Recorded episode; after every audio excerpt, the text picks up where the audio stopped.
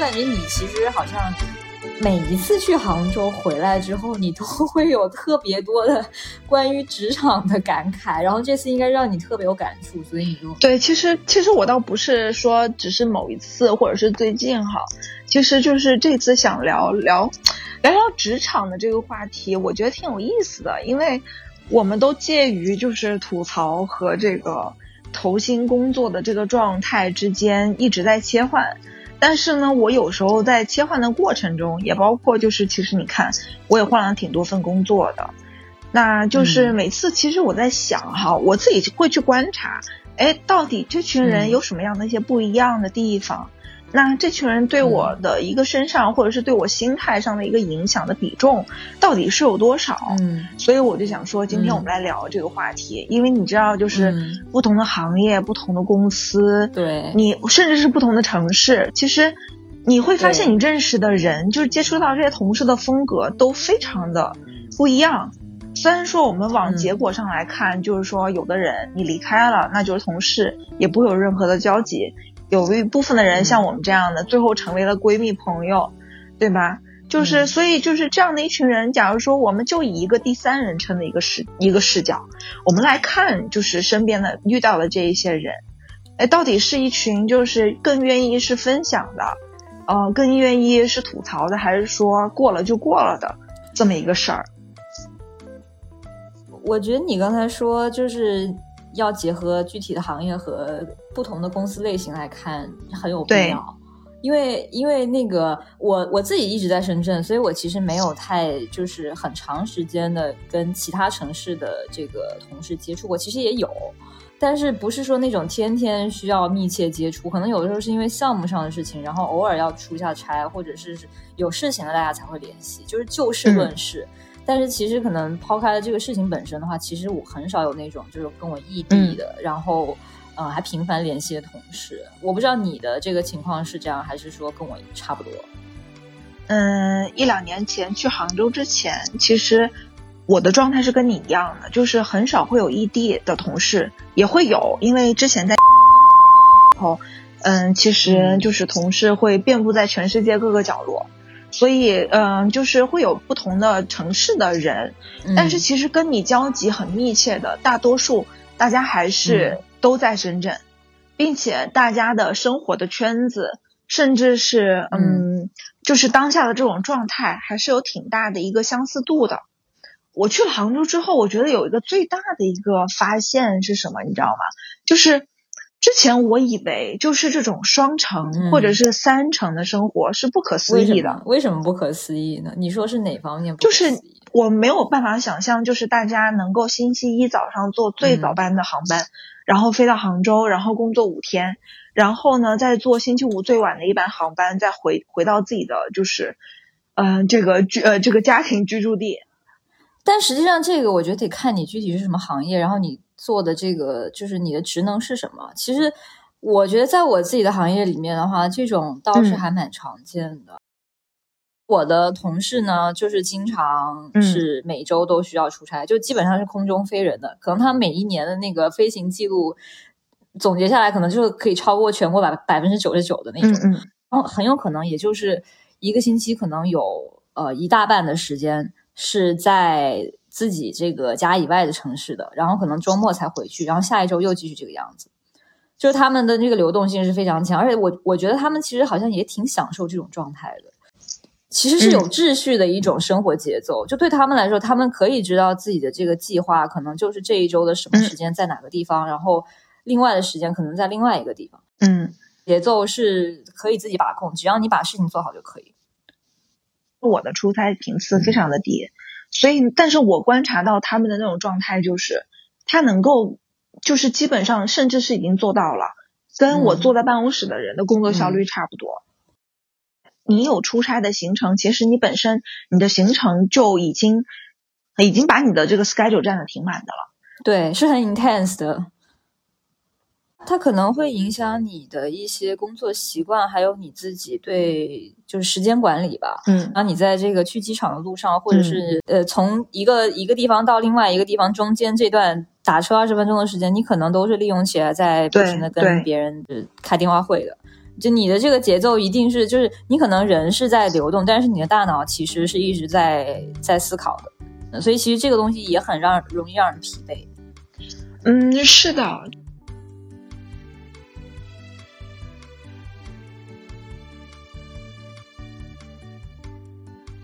我我倒觉得这，但这个事儿，我觉得可能是咱们就是也也说的发散了一些，因为其实一开始我们想聊的是说，就是就是不同的行业，就是大家觉得这个职场的氛围，就是到底有什么样的一些差距。你刚刚说就是这种传统的行业，大家其实还是比较就是比较尊重这种整个工作的一个 template，然后去去去尊重这个整个。这个跟同事之间的这些交流还是比较讲究这种分寸感。我觉得拿我自己的行业就是做一个具体的分析的话，首先我觉得我的行业它是很有一个很强的，就是资源导向和资源垄断的一个特征，就是这个特征决定了它可能呃。比较头部的一些这个企业，它是有一些国企背景的，或者是说它里面的从业人员多多少少是呃国企出身，或者是说跟国企有经常频繁的工作交往，所以就是在这方面它是比较规矩的，就是它的一些这个规章制度，还有它的管理方式都是相对比较成熟，而且可能已经没有什么这个改革的空间了，所以可能没有互联网公司那么的。那么的这个随意，或者是说那么的年轻化吧，因为我觉得这个互联网公司，首先它这个呃公司的企业氛围它是比较这个比较年轻的，然后领导也可能很年轻，但是可能你在一些传统行业里面的话，就是你很难完全像互联网公司这样子，嗯，就是也要看你看你公司的领导啊，像我们公司领导的话，因为他们以前自己很多都是就是。有很长时间的在海外工作的经验，或者是在外资工作的经验，所以这些经验导致他们自己其实，在整个企业文化，包括对企业的这些福利的制定上面，其实他们还是很嗯喜欢延续以前自己在外企的一些那种制度跟习惯。比方说，可能年假会比较多，然后这个呃领导和同事之间沟通起来相对不需要那么明显的。就不怎么注重你们之间的级别，但是会呃根据你工工作的职能去去这个进行沟通，不会说我是你的领导，我要强调领导这个身份，只是说他可能说我在工作上呃我需要跟你审批，或者我需要给你一些意见，但是其实除了工作以外的其他情况下，其实他不会说一定要摆出一个领导的架子，不会这个样子。我觉得可能在互联网公司就更不会这样。嗯。我觉得其实不管你在哪个行业，或者是在什么样的一个团队，就是真正，嗯，就是让你最直观的能够感受到你职场氛围的，是看你的这个领导的一个领导风格。我觉得这个是，但是我先撇开领导风格这个事儿，就是比方说我自己在看我自己就是经过的这几家公司哈，嗯，因为有很早以前就是呃。去的一家硬件公司，这家公司其实就是非常传统的，就是广东的一个广东企业。那在这家公司里面，对非常 local。那其实它是从工厂这么一段呃呃逐步发家起来的，所以你可以看到，就是它整个的这个企业的一个氛围就是非常的工厂化，就是按照这个有工厂的这个工作节奏，然后呢也非常的就是 tough。但是呢，这种 tough 可能更多的就是我拿着一个就是一个工作时间，然后拿着一个这个业绩的一个指标，这两个事情在压你，在 tough 你。但是呢，就是在对外啊，就是这种同事的嗯协作啊也好，其实真的非常都非常非常的 local，就是一个民营的一个 local 工厂企业的这种感觉。你指的你指的民营的 local 的企业是什么？就是可能同事跟同事之间相对比较平等，还是说？比较随意，嗯，不怎么在乎，不怎么讲究。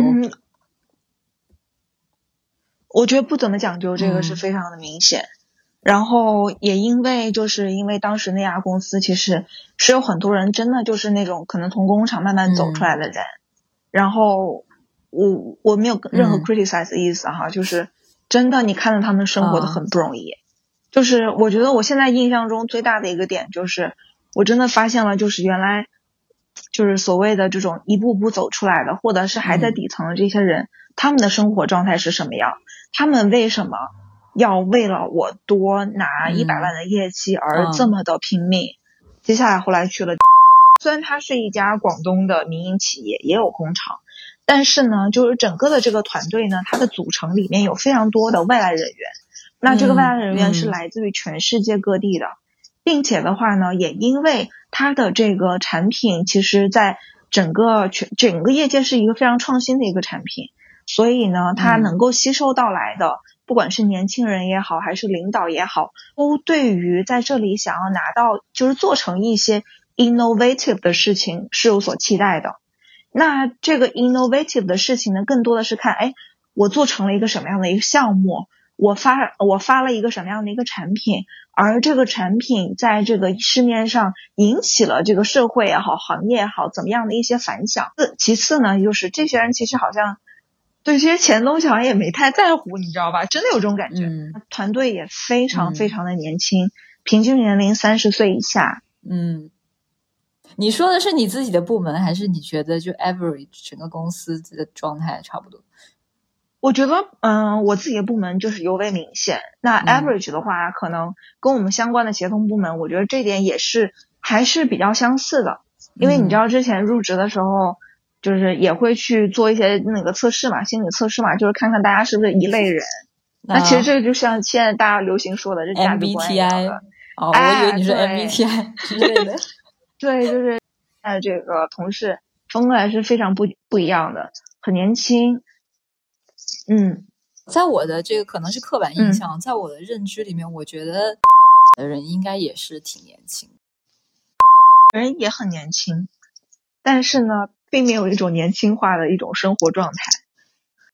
就很不一样。就是下班了就是下班了啊，他们不会就是嗯，一个非常 low percentage 的人会去说，会考虑说，我要跟同事会有一个 daily 或者是一个 weekly 的 gathering。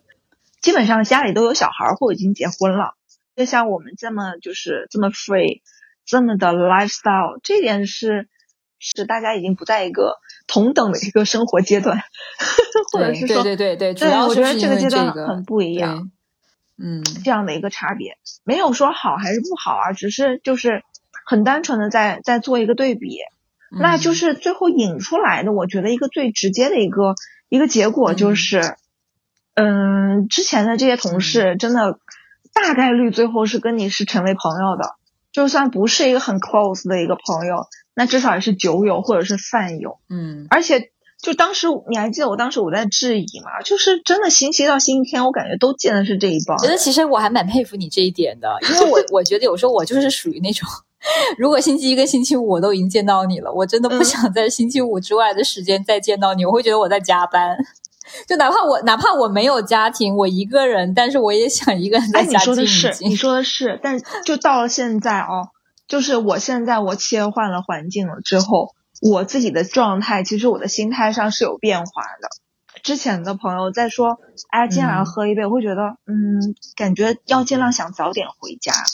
然后呢，到了周末，我不会说我周末两天我都出去，我就觉得我需要有一天至少一天的时间。就是我是 stay at home，属于你自己的。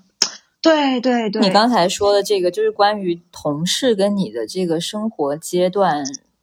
是否就是一致，或者是你们生活节奏是否一致，会决定他跟你的关系到底能够走多近。刚刚毕业，或者是你还是相对比较 junior 一点的时候，更容易交到朋友。就你可能会有一群跟你年纪相仿，然后大家都是小白，或者经历差不多。或者是同一批次从学校毕业的这些年轻人，通过比方说校统一的校招啊，然后大家在一个公司里面相遇。其实，在那个阶段的话，你很容易在这个同事里面找到一种同学的感觉，就大家很容易玩到一块儿去。然后你们的爱好、这个生活节奏，可能还有成长跟这个教育的背景都比较相似，就很容易关系更近一点。可是，其实随着可能工作了有个三四年，甚至是更长时间之后，一旦是有人的这个嗯职业规划，或者是说他的这个职业路径发生了改变之后，很有可能我觉得这个关系就会慢慢慢慢的开始有一些疏远。我觉得这个在我自己的经历经历里面还蛮常见的，就是好像大家只能在一个特定的环境下，一个特定的节奏里面，你们有共同的这个烦恼，或者共同的压力，共同的呃承担的这个工作任务，你们才可能够成为一个就是联系比较频繁的这个朋友，打引号的朋友。但一旦你脱离了那个环境之后，很有可能你就发现大家的这个共同语言好像少了。他成了一个呃，跟你很有默契的，不会随便互相打扰的一个老朋友。你可能在关注他的动态，但是你很少会叫他出来玩，或者是一起 hang out 之类的。就我感觉这种频率是会降低。嗯，是的。嗯，我觉得这个其实分两种，就是一种是你们俩如果你们的连接，你的纽带。可能如果仅存在于去吐槽一些你们俩所共同知道的事情，比方说吐槽老板、吐槽同事、吐槽工作啊，像这个时候你们可能在一个一个当下就会变得非常的有话题，特别能聊。你让我就于一个话题吐槽，连续吐槽，因为我会心里面会产生这种不耐烦或者是抗拒感。肯定在我离开了之后，必然的，那就是不会再有任何交集，没有什么成长性的。说白了，就是真的只是纯情绪发泄。而且，其实说实话，这种事情对于一个成熟的职场人来说，其实它不应该发生太频繁。对，你再跟我说，我就你自己和解去吧，我就一句话这样说回去了。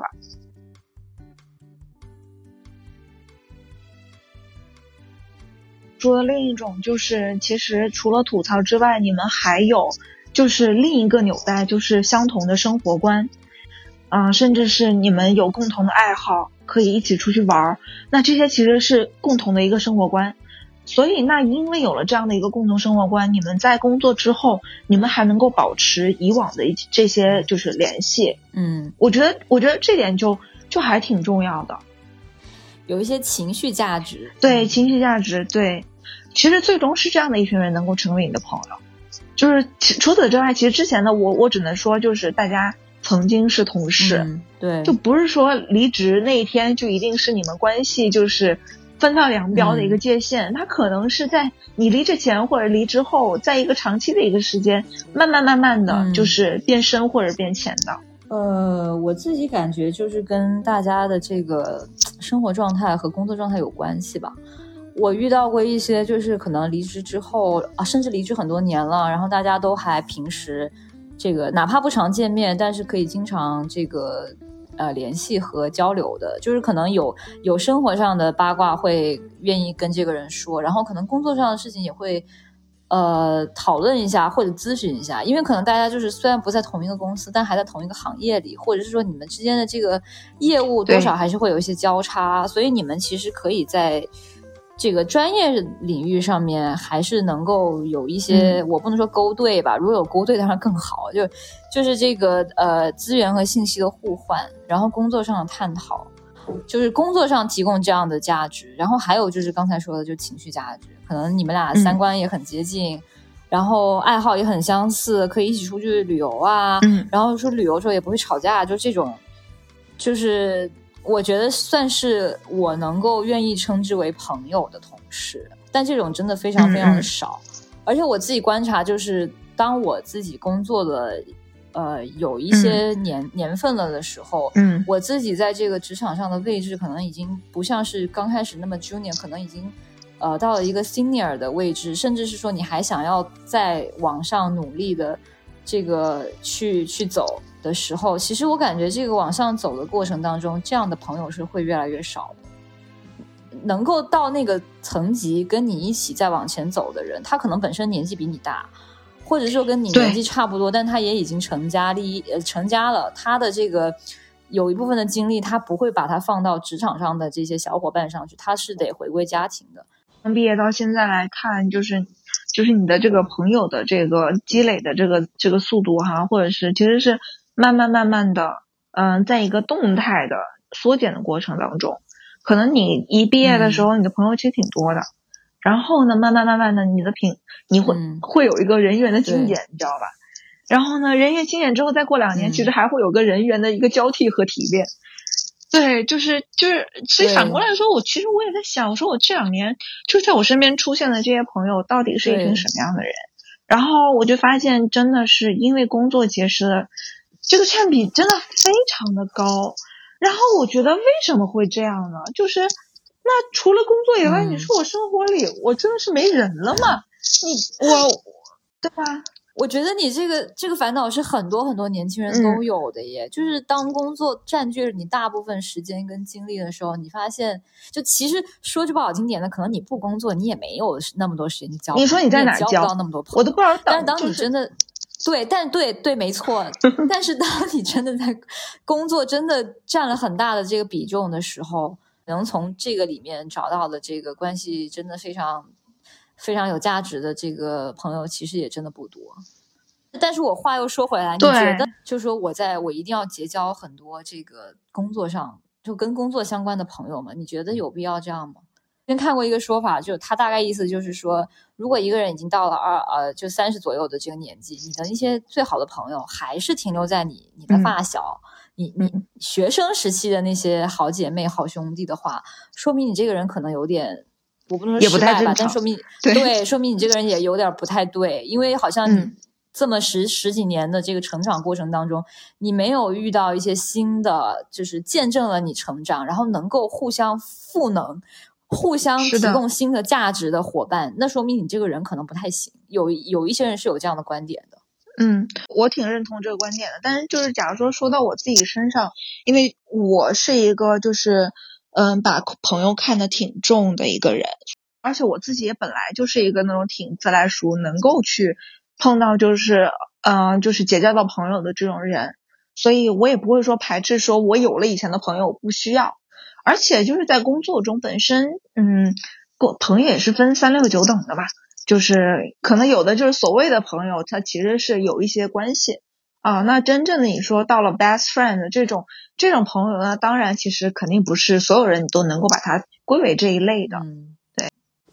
能够跟你这个关系比较好，成为这个朋友，或者是把它放在朋友圈里的这些人，他们有什么共性吗？嗯，我觉得共性上面啊，是跟我的这个一个是。我觉得跟我的消费观和跟我的生活观比较相似，还只有 消费观。我觉得，我我觉得消费观为什么我我把消费观这个东西提在一个一个可能是一个一个门槛的这么一个位置呢？是因为如果是消消费观不一致的话，可能你根本玩不到一起去，吃不到一起去。而如果没有玩不到一起去，吃不到一起去，其实你们的这个了解的深入程度也。达不到一定的一个层次，那你也是没有办法去识别说，哎，这个人在人生观、价值观还有很多认知上面，你们是在同一个也也也不是说一同一个同一个水平线，是一个方向上的。但是我觉得，这大部分的这种关系其实都还算是比较停留在同城，就是同一个城市，大家在同一个城市有产生一些交集上的活动。你说真正的就是能够。一起出去玩儿，因为同事而一起出去玩的人其实非常非常的少。但但你有遇到过吗？你有遇？哎，你算不算？我我我算，我觉得我算，对我我算对。然后我就想了一下我自己，我自己的话其实也还是有的。有一个是我可以跟他单独两个人出去玩很长时间，就出国可能玩个半个月这种，然后大家就真的是比较和平，就因为就就像你刚才说的，因为本身爱好很相似，然后消费观很相似。还有一种就是那种你没你好像没有办法单独跟他出去，但是可能有两三个人可以一起出去，对，然后可能可以一起出去好几次。这种我有遇到过这样，但这种也很多是局限在你们当时还在同一个工作环境里，一旦可能就是比方说谁离职了很长一段时间的话，你没有办法单独约这一个人，因为你可能跟他单独出去会有一些尴尬。你你俩就必须得再叫上另外的那几个人，如果他们那几个人去不了的话，就是可能有一种担心，就是是不是会在路上没有什么话聊？会。其实我们俩就出去次数还算挺还算挺多的，然后我们俩还有非常多维度的，就是共同的好友。对。所以就是对，所以出去出去玩的时候，就自然而然的，我觉得就属于一个核心成员的那种感觉，你知道吧？我们两个之间有在稍微拓宽自己原来的那个工作的边界吧，应该这么说。嗯，同事朋友里面，男女比重你有就是统计过吗？哎，我说实话，我感觉是一半一半，就还挺均衡的。像我自己的话，我就觉得我很难很难在工作当中认识到这个就是男女比较均衡的呃男女男女朋友，因为首先我感觉我自己现在的这个工作状态下，其实男女比例就很失调，就是男的多，女的少。自己就是做投资的，然后投资这块的话是属于前台部门的，前台部门里面的女生就更少。我是唯一一个，就我这个级别，我是唯一一个女生。然后很多这个女生她都是在中后台，中后台里面可能又有一些女生都是已经这个结婚了、成家了的，就已经当了妈妈，可能年纪比我还小，但已经当了妈妈，也有。就是跟那种女生在一起呢，你就会觉得说，第一，你自己首先业务上其实大家就有一些不一样，然后其实你做这两个不同的业务，这个人的性格也是会有一些差异的，然后再加上他们的这个生活节奏又跟我多少有点不一样，就我有一些话题是没有办法跟他们一起讨论，我无法参与的，你就就会觉得这个其实能够真的很跟你同步一起成长的女生，其实已经越来越少了。嗯，然后男生的话，就可能很多男男性，应该是男性年纪是比我大的，然后他们的那个，就是他们其实不会花太多的心思在职场交朋友的这件事情上，他们就是一心想着把工作做好就可以了，是非常非常的这个目的明确，而且业绩导向的，所以他们的这个重点就跟你平时交流什么，他其实都是非常非常公事公办，就。咱们就聊工作，然后工作以外的事情咱也没啥可说的，因为他们可能也已经成家了，也也不会说跟女同事保持这个嗯过分的距离。然后呢，也觉得跟你可能这个年纪也有一些这个差距，就觉得说没什么好跟你聊一些有的没的的事情。嗯，所以对我来说，其实现在要想要交到一个男性的这个同事友人，非常非常的难。而且你发现呢，其实到了现在咱们这个年纪，就是大部分的这个男性的同事结婚的，或者是有女朋友，这个比例非常高。对，也就是说，这样的一群人，就是人家就是你都没有时间去 develop，你知道吧？生活节奏不太，有一天可能等你结婚生娃了之后，你们俩能够走在一起讨论这个育儿的事情啊！哎，你讲啊，讨论育儿育儿的这个话题也是挺有意思的，就是真的是我没有想到。我原来就是真的会有一天到了现在，发现原来周围很多人的这个讨论的话题会变成这个。通俗的说，就你也年纪大了。说到这里，有一个很清晰的观点，就是职场它其实只是这个人生阶段的一部分，一个一个反应吧。我们自己整个这个心态都在发生改变。还不会说不喜欢这件事情，但是你也不会说过分期待这件事情。对，那如果真的遇到了一个朋友，那就是你运气好，nice to have 了。对，就是真的是是这样的。我觉得只要相处融洽，就就就 OK 了，其他的其实真的都无所谓。嗯，因为其实本质上来说，一天八个小时到十个小时的时间，你们是要去共处，一起去完成工作的。大家有基本的职业职业精神 就可以了，对吧？那其实你下了班以后，不是朋友，反正你就回家该干嘛干嘛，对吧？也没有说多一个，你的生活只能够从一百分变成一百二十分。对，这个工作目标是摆在所有其他的这个原因前面的，其他的都是次要的。嗯，只要你们能够共同的把这个事儿给做好，其实你们某程度上已经完成了。你们这个就是已经实现了你们相遇的这个这个意义吧？对，虽然这样说好像觉得特别没有格局，但实际上确实是这样的。嗯，对，就也不必要过分给他赋予太多其他的美化的含义。是的，是的。哎，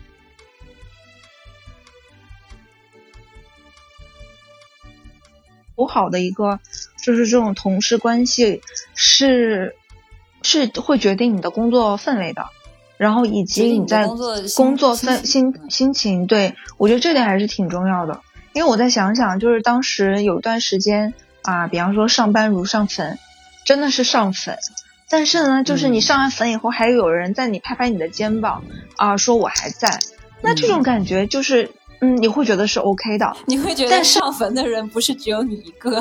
大家都在上坟。那我自己又不是一个。只为了工作而工作的人，因为我觉得如果是这样的话，我可能会不开心。那我如果不开心的话，我就觉得会影响到我连整个生活都觉得没意思。那我工作图啥了？所以其实工作对你的这个，我觉得对你整个人这个状态的影响其实还是挺大的。虽然你不希望它成为你的所有，顺着你刚才的这个话说下去，就你觉得你在职场中会伪装自己吗？我觉得其实我是会的。我觉得我的本性一定要被伪装。为什么你的本性一定要被伪装呢？你觉得你的本性跟工作有冲突吗？我觉得我的本性就是一个不爱工作的一个本性，就是，就是，其实我觉得我的本性就是不想工作，嗯，但是就是本质上来说，就是我不能工，我如果不工作的话，我干嘛呢？你想想啊，就是曾经我也体验过不工作的一种状态，我发现了，就是这个状态我持续不了半年的时间，然后呢，那个时候就开始对于就是人生也好，养老也好，产生了恐慌。那也就是说，当时的一个经历就证明了，我必须得有工作和生活的一个双重的一个 balance，我才能够就是达到一个心态的平衡。可能是因为你现在手头上只找到了工作，但如果有一天你有一个比工作让你觉得更有意思和更有意义的事情的时候，可能它就不是工作了，就是你会用别的东西把工作给替换掉，可能是。呃，很政治正确的说，可能是一个事业。就是大家总是说事业跟工作不一定是同一个东西，你应该要有事业，而不是只是在工作。所以你觉得如果自己不工作就不行？那那这个一定是是因为工作真的有这么重要，还是说只是因为你现在只找到了一个呃工作，然后它可以拿来填补你这个空虚的一部分，所以你离不开它？我觉。你这个问题其实问的挺好的。那我刚刚我也思考了一下，我觉得就是因为我知道只找到了这样的一件事情，就是你讲的事业，就是有一个叫为之奋斗一生的事业。这个事情我没有，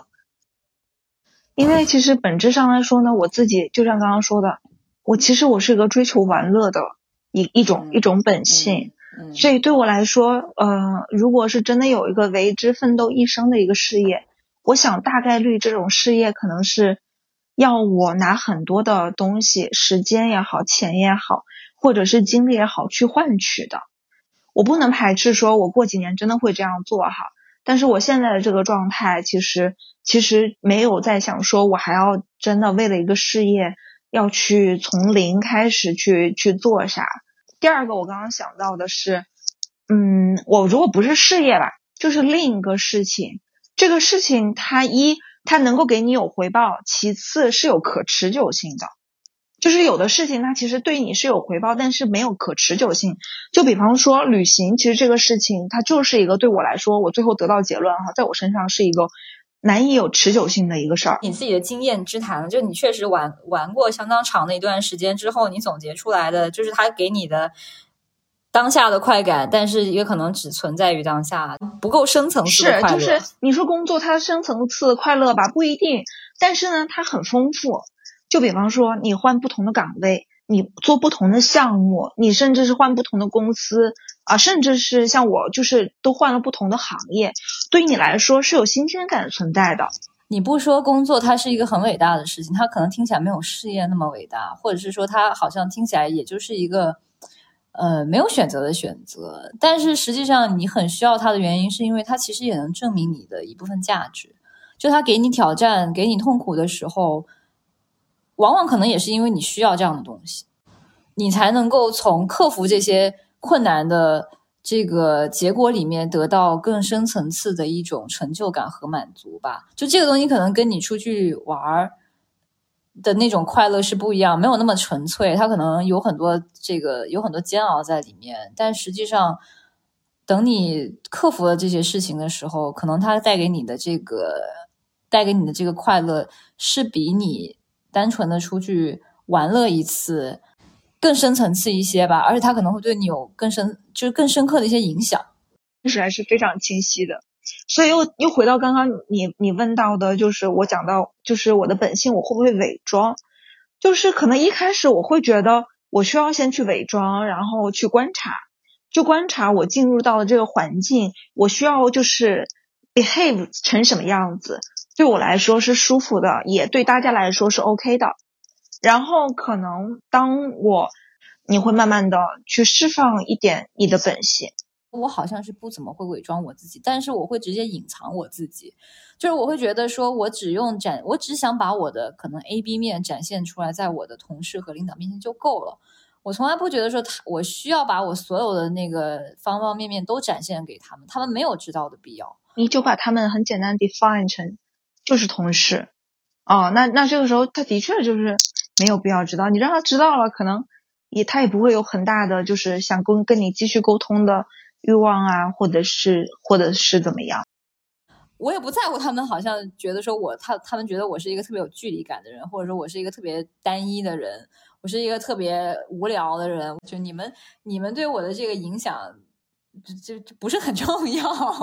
刚刚就是写的这个“伪装”这个词，跟你所说的“隐藏”的这个词，其实可能会有一些 overlap，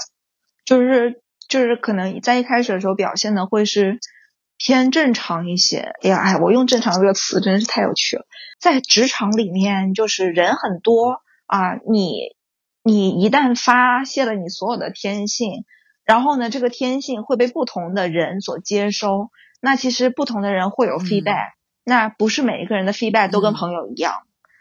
就是说会有一些 judgment 或者是什么？就你会害怕这个事情吗？如果从结果上来说，我其实不害怕的。就是就是，如果你真的已经看到了，你 judge 又怎么样的？我就是我，我就是这样的一个人。嗯，好像不是这么的害怕。这个不害怕，就是说。嗯，当然我不会故意去挑事，做一些很出格的事情，然后还依然不担心他们对我的指责，不是这个意思，而是说我我并没有那种非要把自己特别好的一面展示出来的欲望，就好像很多人会觉得说你化你上班要化妆，你要好好的捯饬自己，让你很得体，让你呈现出一个非常良好的精神面貌，在你的这个工作环境里。然后，但是我自己就觉得我好像没有这样子的冲动，我不知道这是一件好事还是一件坏事，就是真的就是好像没什么包袱在在工作这件事情上。我我只是觉得说，只要我能把我应该做的事情，能把我的责任尽到就可以了，其他的真的好像不是很在乎。那其他的东西，就比方说你刚刚说的，你要再去给别人去做什么一个正正能量的一个榜样或者怎么样，我觉得真的没必要。就我们谁都没有必要去取悦对方。对某些人来讲，就是他需要呈现一个这样的形象，对他来说是可以增强他在呃工作环境里的一个存在感。但我感觉我就是属于这种真的就是我真的不介意在职场当中同事当中做一个存在感不那么强的人。我甚至有时候很希望他们忽略我，就比方他们团建，让他们可不可以不要叫我？对，就是。对，就我觉得可能就是一种社恐，就很希望他有的时候就除了在有事情找我的时候，他都不要再找我。这可能也是为什么，可能换过来说也是为什么，我觉得我现在在工作当中很难交到朋友的一个原因。就我在这方面其实也已经没有很积极的在主动采取一些什么措施。啊，那我也是的，我现在我也是这样的，我恨不得就是你除了工作，你其他事情你别找我。哎，就是其他的，就是这里要贡献点啥，那里贡献啥，我真的我没有 idea，你就当我死了。对，就是有的人会就也会身边碰到一些很积极的、很积极的一些分子，就是，哦，就是他们觉得就是这样的一种工作状态也好，这样的一种行为也好，就是一个啊，be good，嗯，存它的存在是合理的，它存它的存在是 是是有理由的，嗯，对对对，存在非常合理，对，就是。有这种人，但是也有其他，就是其实本来不是今天咱们也想聊，就是还有什么样的人，就是会存在于这整个的一个大的这个生态里边哈。我，你你就是如果用一个一个很精准的一个词去描述的话，我总觉得可以用“表”这个词，或者是用很绿的这么一个词，可以。哎呦，哦，就是这样的一个词所代表的一个人呢，就是他可能会为了要得到一些什么东西。啊，然后或采取一些就是我可能是在我自己不会去做的一些手段，但是也没错。你看不上的手段，看不看得上，可能也不一定我有能力做吧，对吧？嗯。但这样的人也的确每家公司都存在。这个首先只是一个形容词，它不分男女。你换个角度又觉得，其实，在职场里面有这样的人。也很正常，因为职场好像就是一个讲结果、讲利益的地方，就是你谋利或者说你利己，完全都是可以被理解的，只要你不损人。就你的利己的前提是你不损人利己，可能你最多只是觉得说这个人的一些这个功利心或者是他的目的性很强，然后你你觉得可能你自己不是这样的人，他他这样的行为不太符合你的一些价值观，但实际上只要他在没有损害你的利益